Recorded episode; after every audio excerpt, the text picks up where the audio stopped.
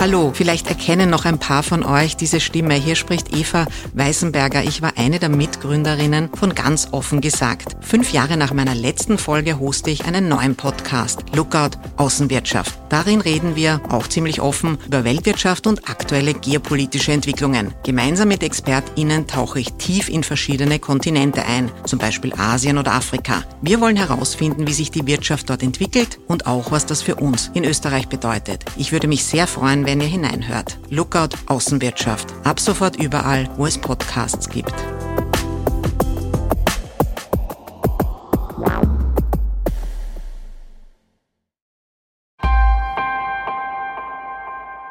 Hamas zum Beispiel führt keinen Krieg nur militärischer Art in Gaza oder in Israel. Wir haben Fronten. Wir haben diese Auseinandersetzung mit Israel in Fronten geplant. Eine der Front ist Gaza, einer der Front ist Westbank, ähm, den Nord-Israel, also mit der Hezbollah. Aber es gibt auch ein Front namens Europa. Und diese Front bedeutet, wir bewegen die Leute auf der Straße durch emotionalisierte Bilder, durch Wutmachen, durch einseitige Betrachtung mit dem Ziel, wenn die Leute so viel auf der Straße sind, dann gibt es irgendwann Druck auf die Regierungen und die wiederum Druck auf Israel ausübt, Waffenruhe oder Stopp und so weiter. Das hat immer funktioniert. In jeder Eskalation im Nahen Osten hat Israel maximal zwei Wochen gehabt, um militärisch zu agieren und dann, und dann war der, der Druck, Druck sehr, sehr hoch.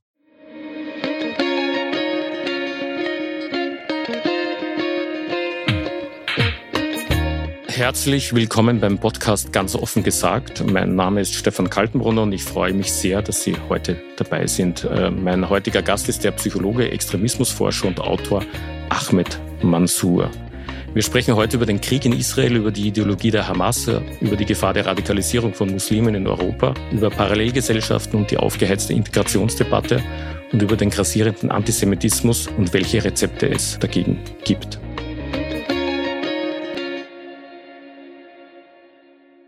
Herzlich willkommen bei Ganz offen gesagt, dem Podcast für Politikinteressierte.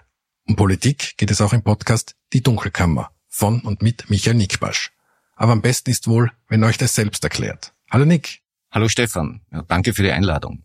Ja, und äh, hallo liebe Hörerinnen und Hörer von Ganz offen gesagt.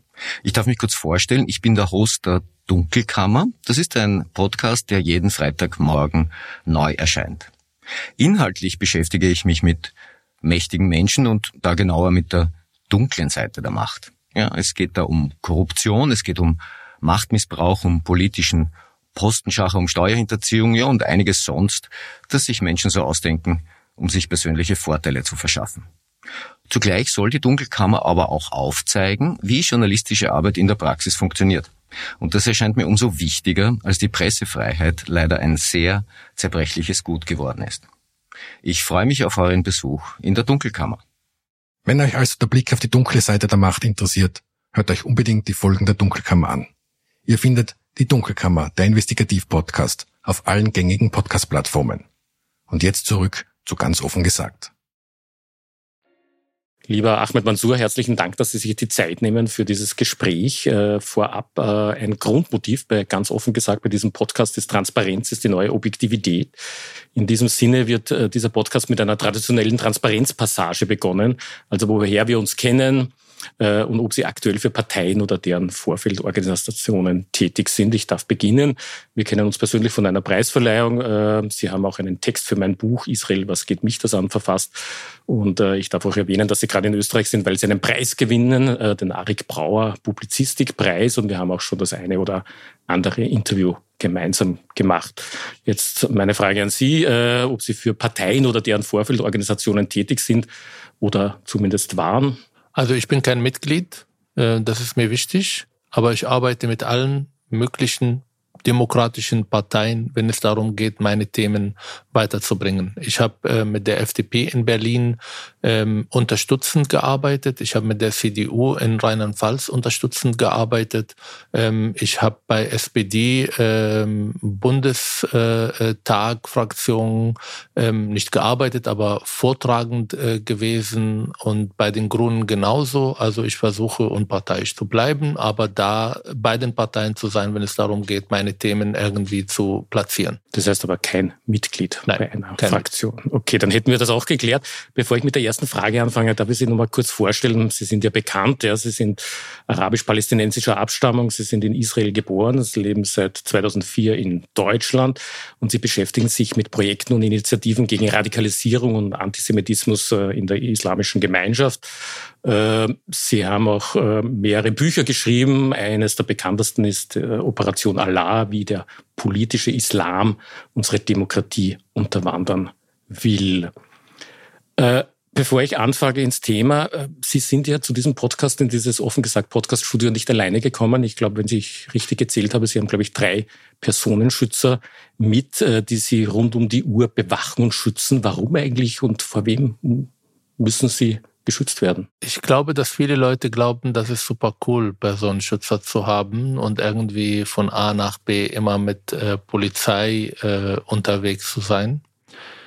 Ich würde so gerne darauf verzichten. Ich würde so gerne alleine unterwegs sein. Ich würde so gerne ähm, einkaufen gehen, ohne äh, nicht nur angesprochen, sondern beschimpft und bedroht äh, zu werden. Das ist eine Situation, die seit acht Jahren ähm, mein Leben bestimmt. Seit 2015. Es hat angefangen mit äh, Bedrohungen aus der islamistischen Szene, damals IS. Ich habe ja auch mit Rückkehrer gearbeitet, mit Aussteiger. Ich habe viel geschrieben, viel Öffentlichkeitsarbeit gemacht, die leider nicht nur auf Kritik gestoßen ist, sondern auch auf massive Drohungen, konkrete massive Morddrohungen. Ähm, und seit dem 7. Oktober ist die Lage komplett eskaliert. Das hat viel äh, mit dem Konflikt jetzt in Israel, meine, äh, meine Positionierung auch pro Israel zu sein mhm. und ähm, halt ähm, äh, nicht diese äh, pro Hamas, äh, sage ich mal, Mainstream ähm, Haltung in der palästinensischen Community zu folgen. Das ist nicht schön. Sind Sie ja bekannt für Ihre Thesen zu Migration und Integration. Sie polarisieren seit Jahren. Kann man sagen, Sie werden. Ich würde nicht sagen polarisieren. Ich äh, versuche das, was ich im Alltag erlebe, in den Schulen, in den Gefängnissen, in der Arbeit, in den sozialen Medien wiederzugeben, ohne aber die Reaktion darauf ist eine, eine Polarisierung und ich möchte nur dazu also einige Sachen sagen. Sie werden als Verräter bezeichnet, als Islamhasser, als Judenfreund. Was mich interessiert, wie geht man mit solchen Hassbotschaften persönlich um? Ich weiß es nicht. Also es gibt Momente, wo ich Angst habe. Es gibt Momente, wo ich sage, warum tue ich das? Es gibt Momente, wo ich ein bisschen zurückrudern möchte, äh, damit ich mich sicher fühle. Aber äh, Deutschland ist eine neue Heimat gewählt von mir, vor 20 Jahren fast, hierher gekommen, um eine bessere Zukunft zu haben. Und immer wenn ich mir die Frage stelle, was überlasse ich eigentlich meine Tochter, was äh, möchte ich in dieser Gesellschaft haben, dann möchte ich Wohlstand, Freiheit, Demokratie, Menschenrechte und natürlich Sicherheit. Und um das zu erreichen, braucht eine Demokratie Menschen, die sie stören die äh, Klartext sprechen, äh, die andere Meinungen vertreten als von der Mehrheit, sage ich mal, gewollt. Und das ist meine Rolle. Und das ist eine Rolle, die in einer Demokratie absolute Berechtigung haben. Das tue ich, weil ich in diesem Land eine bessere Zukunft haben möchte. Sie haben ja schon vorher gesagt, seit dem 7. Oktober hat sich das verstärkt, diese Welle des Hasses gegenüber Ihrer Person. Und Sie haben auch gesagt, dass Sie klar eine pro-israelische Position einnehmen. Ich möchte jetzt vielleicht gleich mit diesem 7. Oktober beginnen und über die Hamas sprechen. Äh, wir haben das damals gesehen, vor fast über einen Monat, wo die Hamas-Terroristen Israel überfallen haben, fast 1200 Menschen bestialisch ermordet worden sind. 200 Menschen sind noch immer als Geiseln im Gazastreifen gefangen. Was bis heute völlig fassungslos macht, ist diese unglaubliche barbarische Art und Weise, wie diese Menschen ermordet worden sind, Frauen, Kinder, Babys. Haben Sie eine Erklärung dafür, wie dieses bestialische Morden wirklich passieren kann, was da in diesen Köpfen dieser Hamas-Terroristen vorgegangen ist? Ich glaube, es ist falsch zu versuchen, Terroristen rational zu erklären. Das funktioniert nicht. Das ist auch übrigens das Konzept, der am 7. Oktober ähm, auseinandergebrochen ist. Ähm, Israel hat versucht, ja mit dem Hamas irgendwie zu verhandeln, Kompromisse nachzugehen, wirtschaftliche äh, Anreize zu geben, damit sie nicht den Terror wählen. Und wir haben gesehen, wir haben es getan an, an einem Zeitpunkt, wo es eigentlich keine rationaler Gründe gibt, warum Israel angegriffen werden soll. Äh, wir haben hier mit Hass zu tun. Wir haben mit einer Ideologie zu tun, die absolut überzeugt, Juden haben kein Recht zu leben, Juden haben kein Recht in Israel zu leben. Das sind unsere Feinde. Und wenn man so groß wird, wenn man in den Schulen, zu Hause, in, äh, auf politische Ebene immer wieder hört, das sind unsere Feinde, dann werden diese Menschen entmenschlicht. Und beim zweiten Schritt ist es viel einfacher, diese Menschen ähm, Schmerzen zuzufügen oder zu ermorden auf bestialische, barbarische Art und Weise. Wir haben hier mit einer IS-Ideologie. Genau, das wollte ich kurz fragen. Können Sie vielleicht diese Ideologie erklären der Hamas? Also was ist, unterscheidet die Hamas zu anderen islamistischen Gruppierungen? Gibt es da einen Unterschied oder? Gibt es nicht so große Unterschiede. Vielleicht bei der Strategie, wie sie damit umgehen. Aber die Ideologie ist gleich. Es handelt sich um eine politische Islam, ähm, Vorfeld äh, Muslimbruder-Akteure, die der Meinung sind, ähm, ihre absolute primäre Ziel ist die Vernichtung Israel und die Befreiung äh, Palästina von den israelischen Besatzungen. So formulieren sie das. Und sie meinten nicht nur Gaza und Westbank, sondern auch Tel Aviv und Haifa und ähm, Kernland in Israel. Und für diese Ziel sind sie bereit, Gewalt anzuwenden. Aber wie bringt man junge Männer dazu, dass man so bestialisch mordet, dass man das wirklich tut? Äh, ich habe Videos gesehen, Sie werden es wahrscheinlich auch gesehen haben, die erträgt man nur wenige Sekunden. Das ist äh, äh kaum in, in, Worte zu fassen, was da wirklich passiert ist. Äh, Gibt es da eine Erklärung dafür, dass man in dieser Art und Weise äh, Menschen, Babys enthauptet, Frauen vergewaltigt, nachdem man sie zerstückelt hat?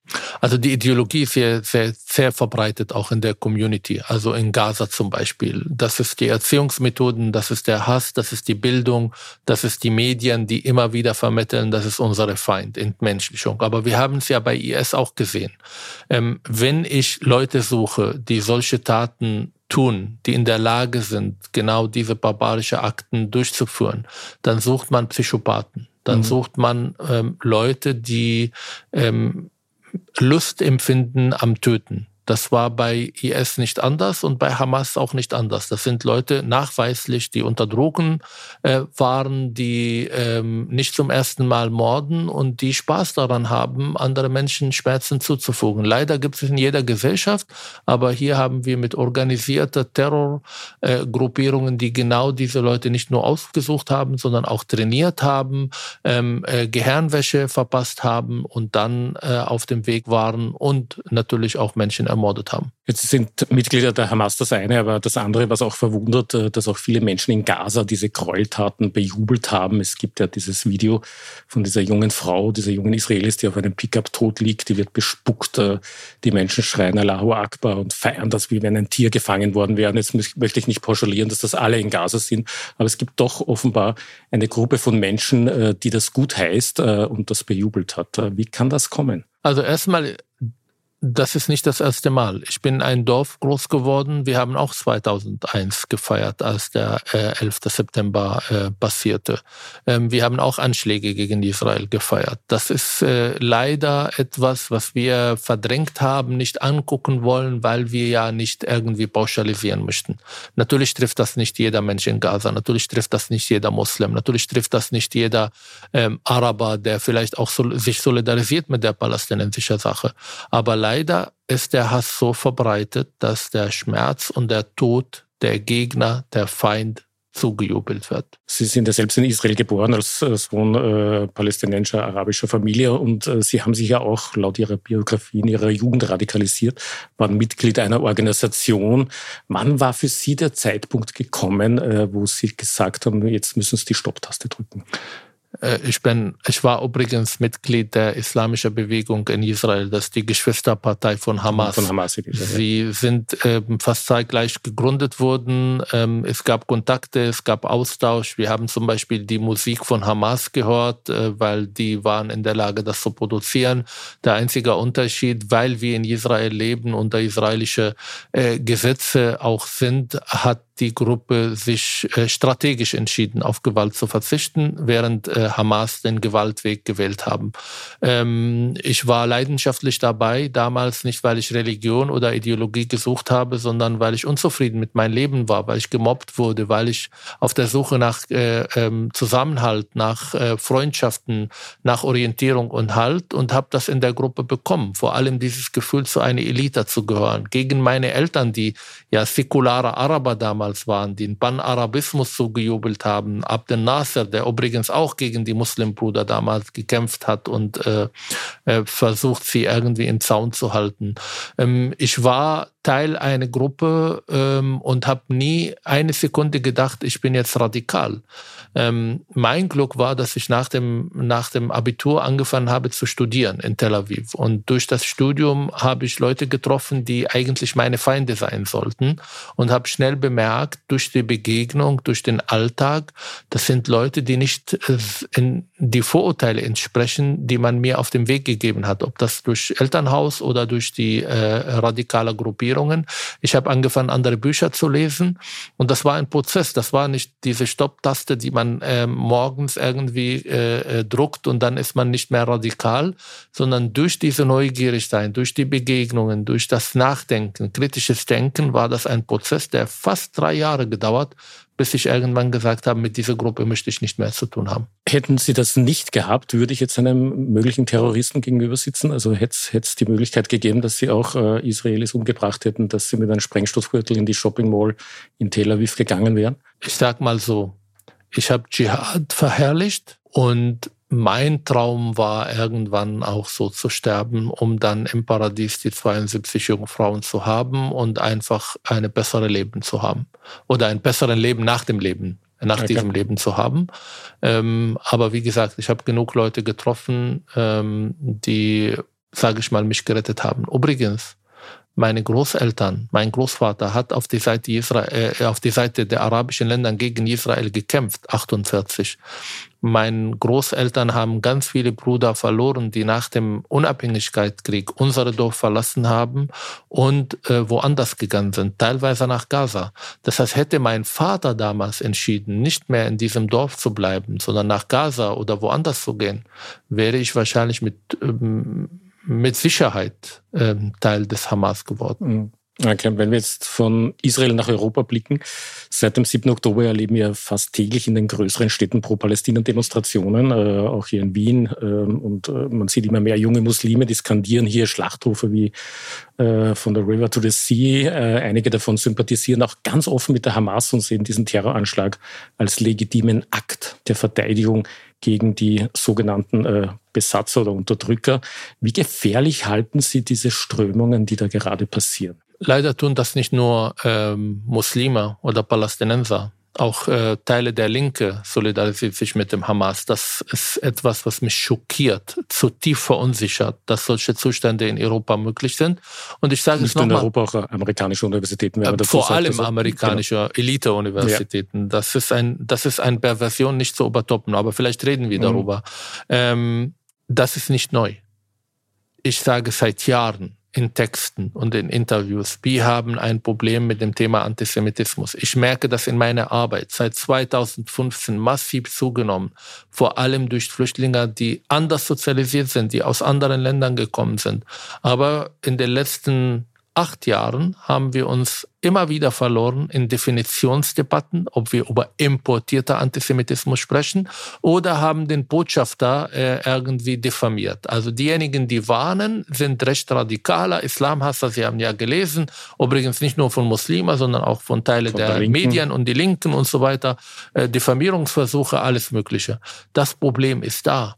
Und das Problem wurde ab dem 7. Oktober sichtbarer, weil es ein Ereignis in dieser historischen Dimension gehabt, die dann die Leute auf der Straße bewegt. Aber zu Hause haben sie seit Jahren so gedacht und mhm. wir waren nicht in der Lage, diese Menschen zu gewinnen, zu erreichen und ihnen Alternativen und aber Denkanschutz zu geben. Ich glaube, man darf jetzt nicht alle unter Generalverdacht stellen, aber trotzdem äh, die Frage. Habe ich nicht äh, getan. Nein, ich sage jetzt nur prinzipiell, äh, dass natürlich nicht alle mit der Hamas äh, äh, sympathisieren. Und ich glaube, es ist auch ein Unterschied, ob man für ein freies Palästina kämpft oder ob man den Genozid der Juden dort fordert. Aber vielleicht die Frage in Prozenten ausgedrückt, wie hoch ist der Anteil jener Personen in den muslimischen Communities, die, die in diese Richtung denken oder oder sagen, okay, äh, das, das unterstütze ich auch, das ist äh, die Hamas keine Terrororganisation, sondern das sind Freiheitskämpfer, die für unsere Sache äh, nach Israel gehen und dort morden.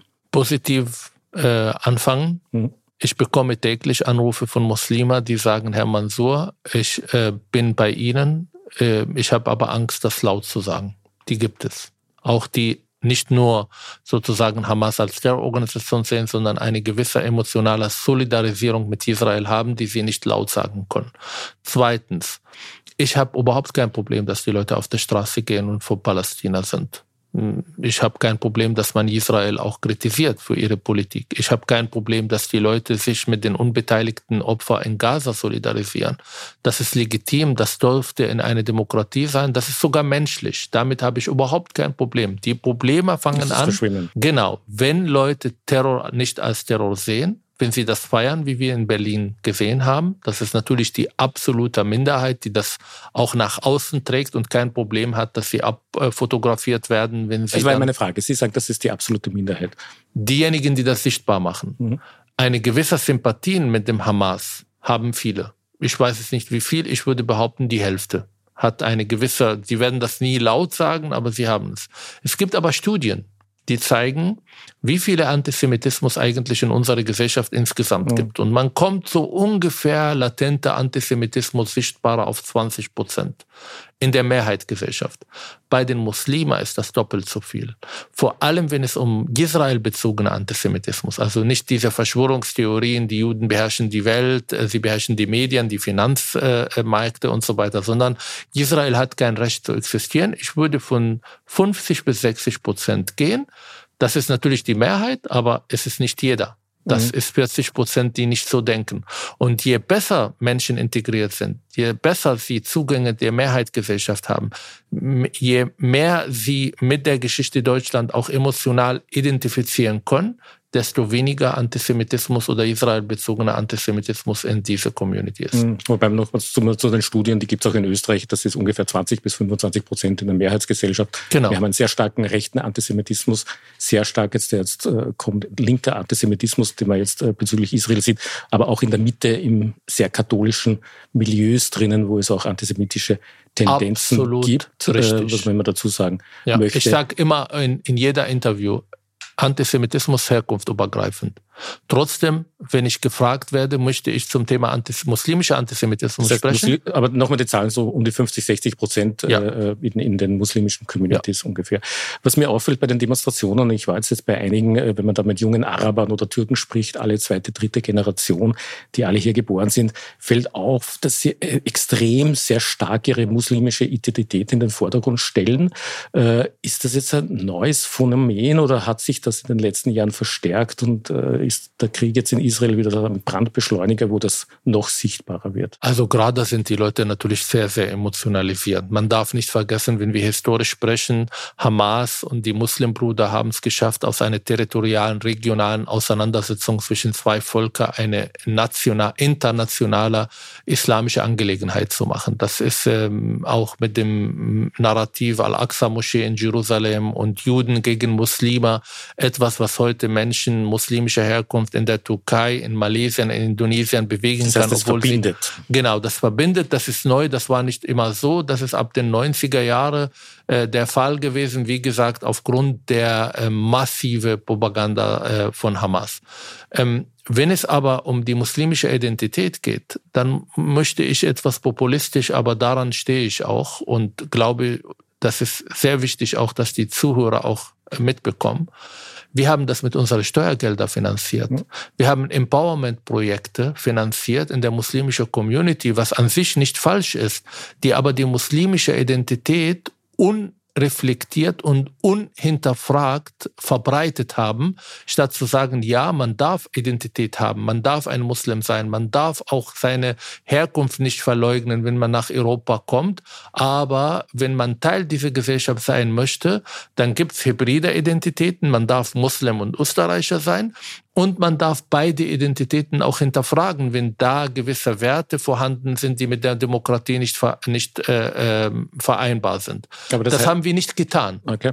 Sondern wir haben einfach diese muslimische Identität ungestört verbreiten lassen, ohne dass es eine gewisse Integrationsarbeit stattfindet, auch Bildungsarbeit stattfindet, damit die Leute auch sich als Teil von wir fühlen und die Grundwerte dieser Gesellschaft uneingeschränkt aufnehmen. Aber sind das jetzt einzelne Phänomene oder ist das ein, ein, eine, eine Bewegung, die sich verstärkt hat in den vergangenen Jahren? Sie sagen, finanziert, Sie meinen damit Moscheevereine oder äh Präventionsarbeit, Deradikalisierungsarbeit, äh, Antirassismusindustrie, die genau diese Menschen nicht als Individuum wahrnimmt, sondern als Teil von einer marginalisierten Gruppe, die man schützen muss.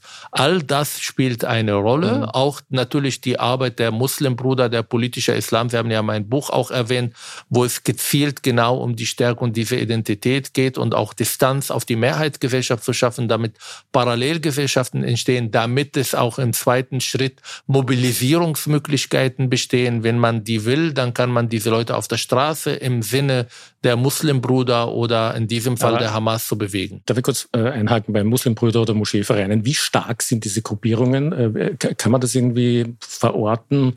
Welchen Einfluss haben die wirklich auf gewisse Communities? Auch kompliziert. Also erstmal, wenn wir Deutschland anschauen, sind all diese Vereine, und die sind nicht nur alle Muslimbruder oder politischer Islam, wir reden von ähm, äh, Organisationen, die von Ausland gesteuert sind, ob das die Türkei, ob das Saudi-Arabien und so weiter.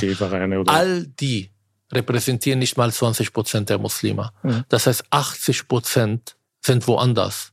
Sie haben aber in der öffentlichen Debatte überhaupt keine Stimme, weil wir immer wieder, wenn wir muslimische Angelegenheiten regeln möchten, und das tut die Politik, reden wir mit diesen 20 Prozent und die anderen lassen wir im Stich. Und die sind sehr unterschiedlich. Die können konservativ sein, aber liberal, können Kulturmuslime sein, sind Leute, unsere Nachbarn, unsere Mitarbeiter, unsere Kollegen, unsere Mitschüler und so weiter und so fort. Aber sie haben keine Stimme in der Debatte, weil wir den Islam die kirchliche Strukturen aufzwingen möchten und nur mit denjenigen reden, die organisiert sind. Aber warum soll ich als Muslim in Deutschland organisiert sein, wenn meine Islam oder Muslim da sein nur ein Teil von mir und nicht das aller entscheidender Teil. Aber wo liegt der Fehler dann genau in der Politik? Wem soll ich jetzt ansprechen? Die 80 Prozent und was soll ich mit den 20 Prozent machen? Ich, wir sollten beide ansprechen. Wir sollten den Vielfalt darstellen und wir sollten Einzelpersonen und Einzelstimmen auch mit einbeziehen, wenn es darum geht, den Vielfalt der Muslime in Europa oder in Österreich ähm, darzustellen und die Leute auch die Möglichkeit zu geben, mitzuentscheiden.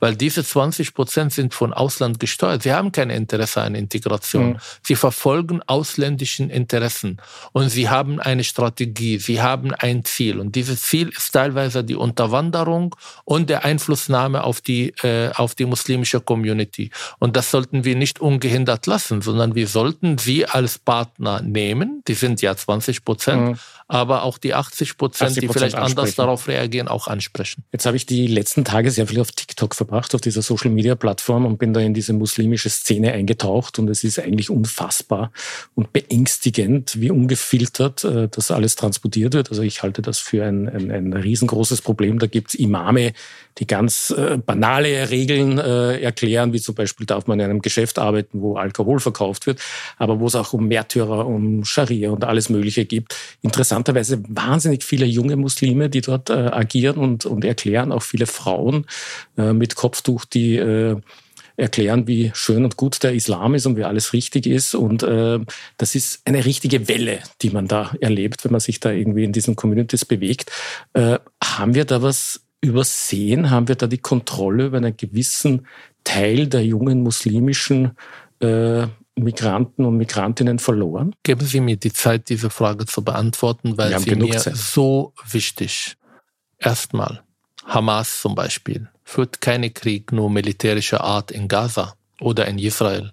Wir haben Fronten. Wir haben diese Auseinandersetzung mit Israel in Fronten äh, äh, geplant. Einer der Front ist Gaza, einer der Front ist Westbank, ähm, den Nord-Israel, also mit der Hezbollah aber es gibt auch ein Front namens Europa. Und diese Front bedeutet, wir bewegen die Leute auf der Straße durch emotionalisierte Bilder, durch Wutmachen, durch einseitige Betrachtung mit dem Ziel, wenn die Leute so viel auf der Straße sind, dann gibt es irgendwann Druck auf die Regierungen und die wiederum Druck auf Israel ausübt, Waffenruhe oder Stopp und so weiter. Das hat immer funktioniert. In jeder Eskalation im Nahen Osten hat Israel maximal zwei Wochen gehabt, um militärisch zu agieren und dann, und dann war der Druck, Druck sehr, sehr hoch. Das heißt, es ist ein Kalkul. Und ich frage mich, warum sind wir nicht da, um das zu begreifen? Wo sind wir in den sozialen Medien? Warum haben wir keine Gegennarrativen? Warum haben wir nicht verstanden, dass heute die Informationsgewinn für die meisten Jugendlichen nicht von den öffentlichen Rechtlichen, nicht von den Zeitungen, nicht von Podcasts, sondern von TikTok und Instagram. Und die agieren ungestört. Also wenn man sich das anschaut, ist es völlig ungefiltert. Also die können machen, was sie wollen. Was sie wollen. Fake News, Genau, ich habe gestern einem Imam, nur zur Erklärung für die, äh, für die Zuhörerinnen, einen Imam angehört. Der hat ungefähr 40, 50.000 äh, Hörer oder Zuseher und der völlig ungefiltert sagen kann, was er will. Ja, ohne Konsequenzen. Wissen Sie, es gab Forschungen und Studien von Bundeszentrale für politische Bildung in Deutschland. In Österreich wäre es auch nicht anders. Ähm, die gezeigt haben, wenn Menschen Interesse an dem Islam haben, im digitalen mhm. Social Media, dann ist die Wahrscheinlichkeit, dass sie auf islamistische Inhalte stoßen bei 90 Prozent. Genau. Das ist unfassbar. Mhm. Wo, wo sind wir? Warum arbeiten wir? Warum warten die Sozialarbeiter in den Jugendzentrum nebenan, wo die Jugendlichen seit zehn Jahren nicht mehr kommen Sie sind fünf bis sieben Stunden pro Tag digital und wir arbeiten nicht. Wir machen nichts. Ich möchte gleich dazu kommen, was wir dagegen machen können. Aber Sie haben vorher gesagt, diese Machtdemonstrationen, wenn man sich das jetzt auch anschaut in Deutschland, Beispiel Essen. Ja, da sind, glaube ich, 3000 Muslime marschiert, getrennt, Frauen und Männer, die ein Kalifat äh, ausgerufen haben. Es gibt öffentliche Gebete vor dem Brandenburger Tor oder in, in, in London, auch in New York, ähm, am Times Square, äh, äh, wo öffentliche Gebete.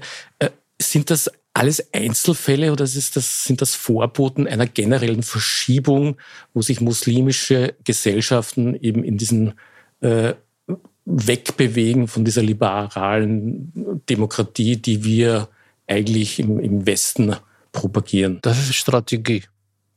Das ist eine geplante Strategie von Gruppierungen, die nicht ab dem 7. Oktober sichtbarer geworden, sondern sie arbeiten seit Jahren. Sie äh, haben jetzt Essen erwähnt. Das sind Gruppierungen im Vorfeld der Hezbollah Tahrir, die bis jetzt nur digital unterwegs waren, Realität Islam, Generation Islam, Muslim Interactive, die immer die muslimische Themen besetzt haben, die Jugendliche für sich gewonnen haben. Und wenn es dann darauf kommt, wie jetzt vor einer Woche, dann gehen die Leute auf der Straße und haben keine Probleme mit Islamisten irgendwie vor Gaza oder vor Palästina zu marschieren. Das ist die Realität, die wir haben.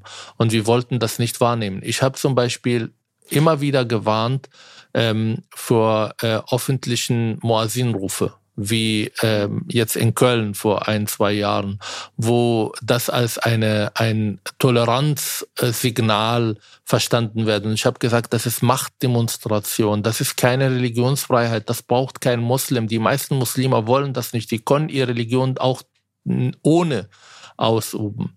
Aber jetzt kommt die Tage Erdogan nach Deutschland. Mhm und ähm, der in den letzten Tagen sehr deutlich äh, gezeigt, wo er steht, der Hamas nicht als Terrororganisation das Existenzrecht Israel in Frage stellt, der wird in diese Moscheen gehen und seine Propaganda betreiben und wir reden immer noch von Toleranz. Wie naiv wollen wir bitte bleiben? Mhm. Wobei wir jetzt gleich vielleicht über Integration sprechen müssen. Äh, äh, Sie sagen das ja seit Jahren und werden auch angefeindet, dass man mit beiden oder dem linken Auge blind gewesen ist, dass man falsche Akzente gesetzt hat, was die Integration betroffen hat. Äh, jetzt sprechen nach dem 7. Oktober, auch nach den Demonstrationen, äh, heißt jetzt von fast allen, das ist ein komplettes Versagen die, die letzten Jahre gewesen und dass das einer, zum Teil auch einer Selbstaufgabe gleichkommt, was auffällt, dass jetzt viele Linke die sehr tolerant äh, in der Vergangenheit gewesen ist, dass sehr rechte Töne äh, hinsichtlich Migration angeschlagen haben. Hatte die Rechte bei ihren Warnungen immer recht und äh, was ist da passiert, dass was man heißt, so lange... Was heißt Rechte? Also rechte Parteien, die ja immer gewarnt haben und sehr laut waren und äh, äh, eher keine Konzepte für Integration gehabt haben, sondern eher alle raus. Also was ist da? Das ist nicht mein Verständnis, deshalb habe ich ja gefragt. Das sind auch nicht mein Partner. Ich mache einen Unterschied zwischen Rechte mhm. und Rechtsradikale natürlich, aber Warnung alleine hilft nicht. Ich brauche das Lösungen. meine ich ja damit. Die haben nur gewarnt, aber genau. keine Konzepte und ja. die Linken haben offenbar zu lange zugesehen und auch keine Konzepte. Also was ist da das Resultat? Ist das ein komplettes Sie haben ja Versagen? Zusammengefasst. Oder? Wenn eine Linke nicht bereit ist, Probleme anzusprechen und wenn eine Rechte nur Probleme anspricht, um daraus eine politische Kapital zu schlagen, ohne dass beide Interesse haben an Lösungen, an Konzepte, um die Menschen zu gewinnen, zu erreichen, dann sind das nicht mein Partner. Und lassen Sie uns bei den Linken anfangen. Linke, die ihre gesamte politische Motivation daraus resultiert, anders zu sein als ihre Großeltern, als ihre Vorfahren, dass sie jetzt auf die moralisch richtige Seite stehen, die am 7. Oktober bei den großen Massaker an Juden seit dem Zweiten Weltkrieg nicht mal das als Terror bezeichnen, haben für mich komplett versagt. Das ist eine Bankrotterklärung. Mit denen möchte ich nichts zu tun. Ich bin sehr froh, dass die Leute das auch sehen. Ich bin sehr froh, dass ähm, jetzt sichtbarer wird, was seit Jahren in dieser identitätspolitischer Perversheit äh, oder Perversion, Entschuldigung, entstanden ist. Und ich hoffe, dass es nachhaltiger Diskussion darüber, darüber geben wird, welche Wege wir als Gesellschaft gehen müssen. Jetzt ist die Zeit nachhaltig. Ich möchte nicht eingeladen werden, um zu sagen, wo die Probleme sind. Das weiß jeder, der das wissen jeder. Ich möchte jetzt Konzepte haben. Ich glaube immer noch, dass wir die Mehrheit der Menschen erreichen können. Wir haben was anzubieten. Wir haben Freiheit, Demokratie, Menschenrechte. Das sind Sehnsüchte bei jeder Mensch, egal ob es auf Afghanistan, Syrien, Polen oder weiß ich nicht, wer herkommt. Und wir durften jetzt diese Situation, die hoffnungslos ist, die schockierend ist, wir sollten das nutzen um unsere Integrationsarbeit besser zu betreiben. Aber da müssen wir ganz konkret fragen, was macht man mit einem jungen Muslim, der vielleicht in Österreich oder Deutschland geboren ist, der vielleicht jetzt ein bisschen mit der Hamas sympathisiert, der den Judenhass jetzt auf die Straße bringt und vielleicht in seiner Schule muslimischen Mädchen erklärt, was Haram ist, also verboten und äh, was, was nicht verboten ist, wie es viele Lehre erzählen. Wie kann ich denn in die Gesellschaft wieder zurückholen? Was macht man mit denen? Also wir machen das ja jeden Tag in unserer Arbeit. Äh, wir gehen in den Dialog, versuchen Denkanschüsse zu geben, versuchen die Grenzen zu zeigen, versuchen ihn vor eine andere Sichtweise zu gewinnen.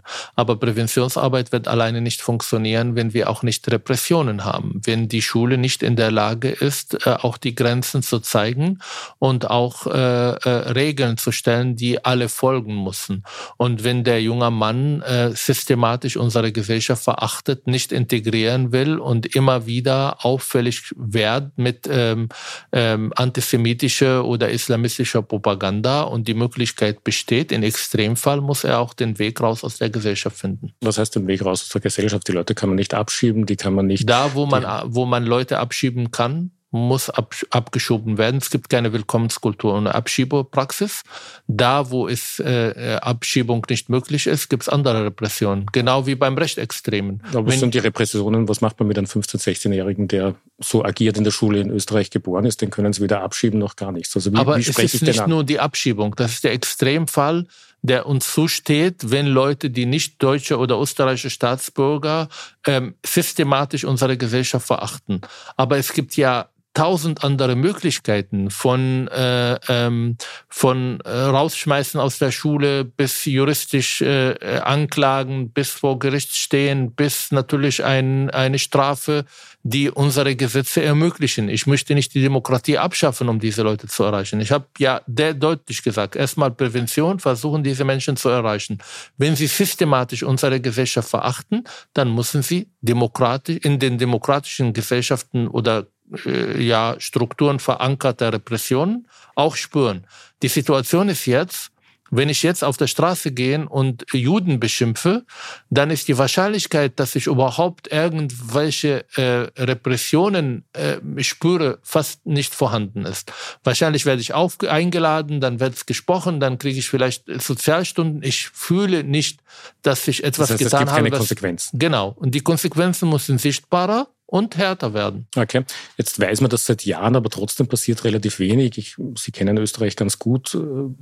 Prävention in Schulen ist nur marginal vorhanden.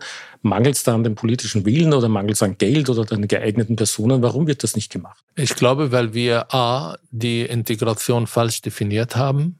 Viele Aber was glauben, war die richtige Definition? Also die falsche Definition Sprache plus Arbeit minus Kriminalität.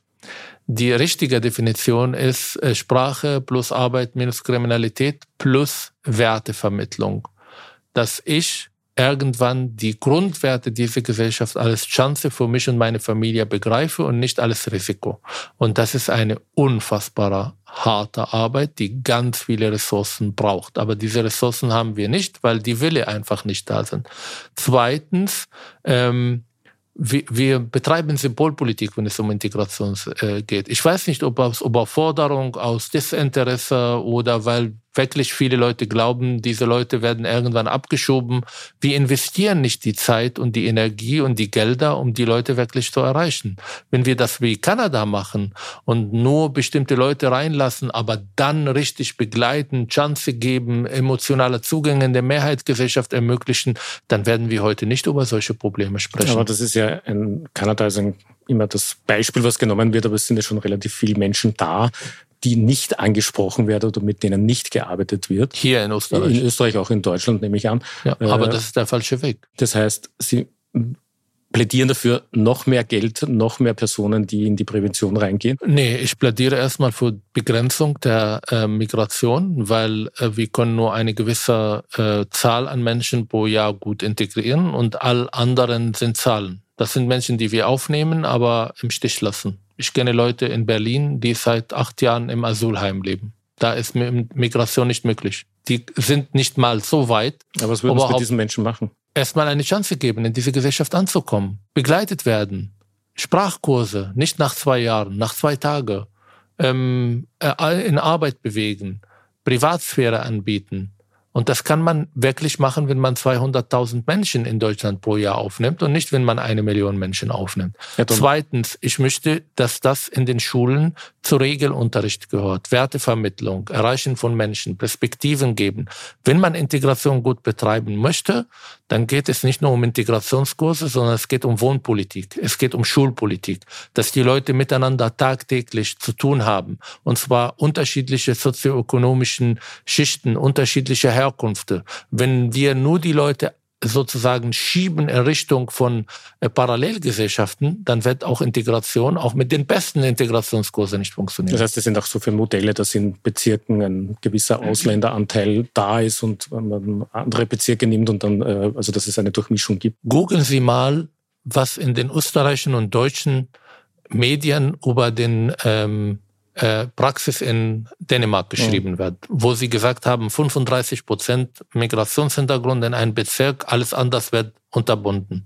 Sie werden fast nichts Positives finden weil wir es nicht begriffen haben, dass genau diesen Weg, der übrigens von sozialdemokratischen Parteien in das heißt, Dänemark Sie plädieren diesen Weg, was Sie jetzt gesagt haben, Absolut. Eine gewisse gesunder Menge. Durchmischung, keine Parallelgesellschaften. Für mich ist Parallelgesellschaft nicht nur äh, da, wo 100 Prozent Menschen mit Migrationshintergrund leben und keine Chance, überhaupt emotionale Zugänge in der Gesellschaft zu haben, sondern auch da, wo keine Migranten leben, weil die bürgerliche Mitte unter sich bleiben möchte und eigentlich nur Migration auf Twitter äh, äh gut findet, aber nicht äh, äh, da, das heißt wo auch sie leben. Durchmischung in den Schulen, Ganztagsschulen etc. Also das Und in den Wohn in den Orte. Wohnbezirken. Ich möchte noch kurz zum Antisemitismus kommen. Wir haben vorher schon kurz gesprochen, der sehr hochkocht jetzt mit dem Krieg in Israel und vor allem auch bei, äh, im migrantischen Milieu. Wie kann man da äh, sehr konkret entgegenwirken? Also was würden da für Maßnahmen greifen oder was müsste man sehr schnell machen? Für Europa muss Israel erstmal diesen Krieg gewinnen. Weil wenn sie diesen Krieg gewinnt, vermittelt sie die Botschaft an allen, Terror lohnt sich nicht. Und Israel ist nicht wie manche in den Moscheen denken, kurz vor, ähm, äh, ähm, vor den Tod, sondern Israel ist in der Lage, für sich da zu sein, sich zu verteidigen und äh, ähm, auch gegen Terror zu reagieren. Wenn es um Europa geht, dann brauchen wir genau wie bei den anderen Themen Repressionen, ich möchte niemandem sehen, der auf der Straße ähm, nach äh, einem Terroranschlag Süßigkeiten verteilen. Das ist ein No-Go. Das mhm. darf eine da Gesellschaft ein Video, nicht akzeptieren. Muss man dazu sagen, und, äh, wo es genau. Personen gibt, die auch das Leute, gemacht die, haben. Auch Leute, die an der Universitäten sagen, ich möchte nicht Hamas als Terrororganisation bezeichnen. Das ist eine Ex-Immatrikulationsgrund für mich. Mhm. Und dann müssen wir Präventionsarbeit betreiben, weil diese Menschen, wie gesagt, ihre Informationen von TikTok und Instagram holen, die werden manipuliert, äh, sie haben nur eine einseitige Betrachtung, teilweise äh, komplett Fake News äh, basierte Informationen über den Krieg. Und das können wir gewinnen, indem wir vor und nach dem Krieg über das Thema differenziert reden, indem wir demokratische Offensive in den sozialen Medien betreiben und andere Sichtweisen auch auf Arabisch, auch auf Türkisch und anderen Sprachen vermitteln wie gesagt, verbunden mit Repression, um die Grenzen in aller Deutlichkeit zu sagen. Die Situation, die wir gerade haben, ist ein Kipppunkt. Dass ja, Juden das ihre Kinder... Sie, genau, viele, viele Israelis oder Juden in, in Europa, mit denen man spricht, die haben Angst, dass sie auf die Straße gehen. Ja. Äh, Wollen sie das akzeptieren? Dürfen wir das akzeptieren? Es geht jetzt um den Juden. Übermorgen geht es um uns allen. Wir dürfen solche Zustände nicht akzeptieren. Punkt, was wir gegenwärtig haben, also das war ja die Frage, was ich vorher gestellt habe, ob das einzelne Phänomene sind, wie zum Beispiel Essen, dass man da auf die 3000, 4000 Leute auf die Straße bringt und eine Machtdemonstration macht. Aber man braucht nicht die 5 Millionen Menschen in Deutschland, um einen Kipppunkt zu veranstalten. Man braucht die 3.000, 4.000 Leute. Die Macht, die Bilder, die Macht der Mobilisierung ist das, was eine Rolle spielt. Mhm. Und gerade erleben wir einen Kipppunkt. Entweder kriegen wir das hin und ich möchte in einer multireligiöser, multikultureller Gesellschaft leben. Ich bin ja auch einer, der zugewandert hat. Und wir haben Platz auch für Flüchtlinge und für Menschen muslimischer Herkunft in dieser Gesellschaft. Aber wir müssen es anders tun. Die Art und Weise, wie wir bis jetzt Multikulti verstanden haben, das war eine Illusion, der am 7. Oktober, genau wie viele andere Konzepte, einfach äh, alles unrealistisch dargestellt wurde. Was ich sehr spannend momentan finde, jetzt weniger migrantisches Milieu, aber auch viele Leute im Vorfeld auch zum Thema Antisemitismus, die, wie ich gesagt habe, ich mache das Gespräch mit Ihnen heute, die gesagt haben, sie haben ein bisschen Angst, sich äh, zu diesem Krieg in Israel zu äußern. Wenn sie zum Beispiel sagen, ja, in Gaza, da werden jetzt Kinder ermordet und getötet, dann ist man gleich im antisemitischen Eck. Was antworten Sie diesen Personen, die da so sagen, naja, da mische ich mich eher nicht da rein, äh, da, da, da sage ich lieber nichts dazu, äh, weil sonst wäre ich gleich irgendwie als Antisemit geschimpft. Also erstmal, wenn man auf die andere Seite anschaut, dann diejenigen, die Angst haben, sind diejenigen, die pro Israel sagen oder ähm, Terror beim Namen zu nennen, wie Sie sagten, die Leute da draußen und viele andere ja. sind betroffen. Die Polizei ist massiv an ihre Belastung grenzen in ganz Deutschland, in ganz Österreich, weil sie Juden schützen, die Angst haben, überhaupt eine, eine israelische Flagge oder überhaupt ein ähm, Davidstern irgendwie am Hals zu haben, weil sie Angst haben. Es werden ähm, Flyer von entführten Babys gerissen und rausgeschmissen und die, die Menschen auch auf Social Media eine Welle genau. von Videos von Leuten, die ja, das ja, genau, auch hier in Europa. Also ähm, es gibt keine Symmetrie in diesem Konflikt. Es ja. gibt ein, ähm, ein, eine Gruppe, die Opfer ist und das sind erstmal die Juden und nicht diejenigen, die irgendwie Israel kritisieren möchten. Natürlich darf man Israel kritisieren. Natürlich darf man sagen, es sterben unschuldige Menschen in Gaza. Natürlich darf man für die Zwei-Staaten-Lösung.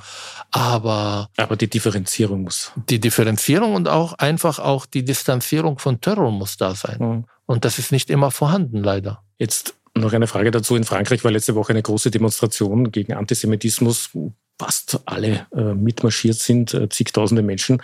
Der französische Präsident Emmanuel Macron ist nicht mitgegangen, er hat nur eine Grußbotschaft. Jetzt haben viele Kommentatoren gesagt, das äh, wäre deshalb, weil er die Vororte oder die Vorstädte nicht gegen sich aufbringen möchte. Äh, wie sehen Sie das? War das ein Fehler, dass er das nicht gemacht hat? Ist das eine Art Unterwerfung oder Selbstaufgabe? Ich habe es ja auf X genauso kommentiert. Das ist für mich eine Unterwanderung.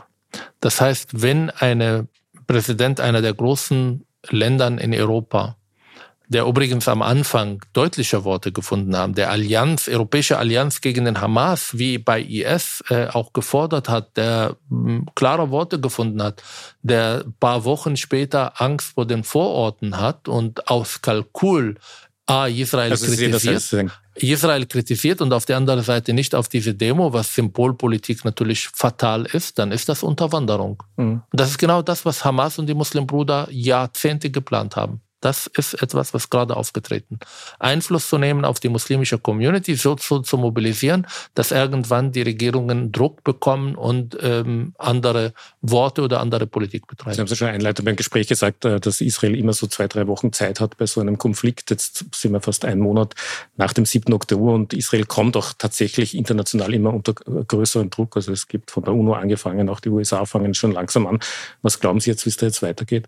Wird es da eine Feuerpause geben oder wie sehen Sie das, was die nächsten Wochen in Gaza noch kommt? Ich bin kein Militärexperte. Ich kann nur sagen, dass die Juden äh, wieder mal bestätigt werden, dass sie immer alleine gelassen werden, dass sie nur auf Zeit irgendwie solidarisch oder Solidarität empfinden. Das waren übrigens 1400 und 240 Entführten. Das sind entführt, genau. Ähm, das sind, das sind für die israelischen Verhältnisse äh, 100 11. September, die wir erlebt haben. Ja, man muss immer dazu sagen, ich habe so eine Relation vor kurzem gemacht. Also es wäre so, wie wenn an einem Tag in Deutschland 13.000 Menschen ermordet werden würden. Das ist eine unfassbare ja. Zahl in der Relation, diese 1200 Absolut. und 200. Und das aktiviert ja in der jüdischen Seele auch tiefgreifende Ängste, die sie von ihrem Vorfahren erlebt haben. Da kamen Leute, das sind, das sind keine Soldaten gewesen. Das waren Familien am Istisch, am Samstagmorgen, ermordet nur weil sie Juden sind. Israel ist überhaupt entstanden, damit Juden sich nicht im Keller und in Schränken verstecken. Und das ist leider der Fall gewesen. Und der Staat war nicht da. Oberstunden war nicht da. Stellen Sie sich vor, diese Grundvertrauen, dass wenn etwas jetzt hier passiert, Sie rufen bei der Polizei und zehn Minuten sind Sie hier, spätestens zehn Minuten danach. Und auf einmal ist der Stadt nicht da. Das, Aber ist ein Grundvertrauen Traum. ist gebrochen in Israel, wenn man mit ist Israel gebrochen spricht. und deshalb muss Israel natürlich diese Bedrohung mh, mm, ja anders angehen als bis jetzt. Deshalb muss Hamas oder darf Hamas nicht mal nicht mehr in Gaza existieren. Und das ist eine ganz andere Aufgabe, als nur irgendwie von Luft zu bombardieren. Das wird Zeit brauchen, aber Israel führt einen Krieg auch vor Europa. Terror darf sich nicht lohnen. Wenn Sie einen Blick in die Zukunft werfen, kann man heute ansatzweise prognostizieren, wie das in ein paar Wochen aussehen wird. Wird es eine Lösung politisch geben müssen?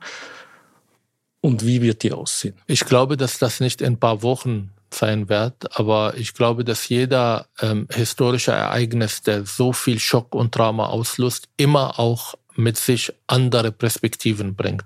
Meine Hoffnung ist, dass die Zwei-Staaten-Lösung jetzt auf einmal relevanter wird, dass Europa und den Westen eine ganz andere Rolle spielen, weniger naiv, aber halt irgendwie differenziert, um diese Zwei-Staaten-Lösung überhaupt möglich zu machen. Dazu brauchen wir natürlich auf die palästinensische Seite auch äh, Ansprechpartner.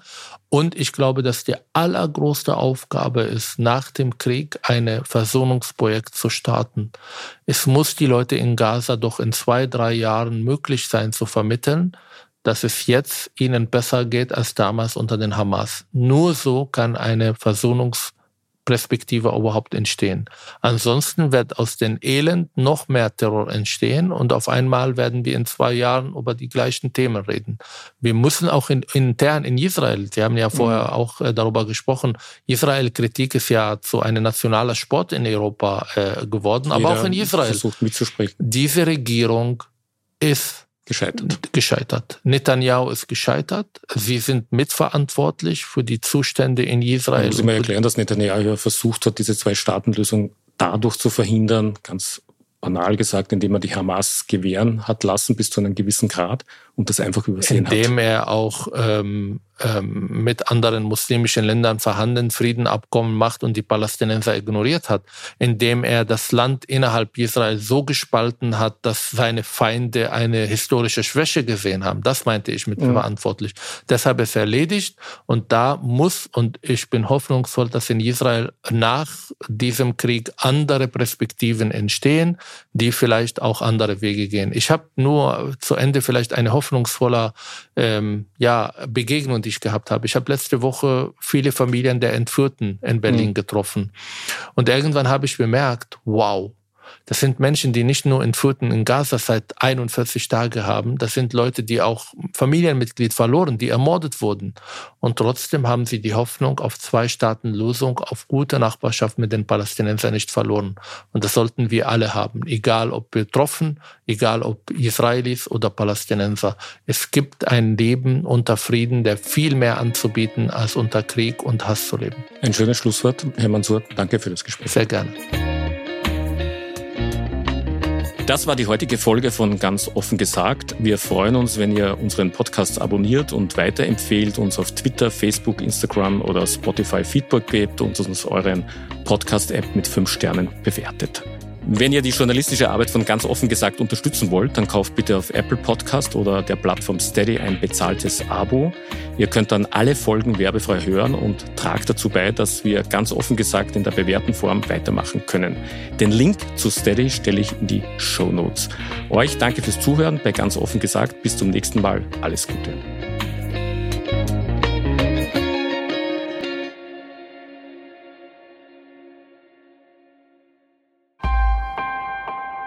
Missing Link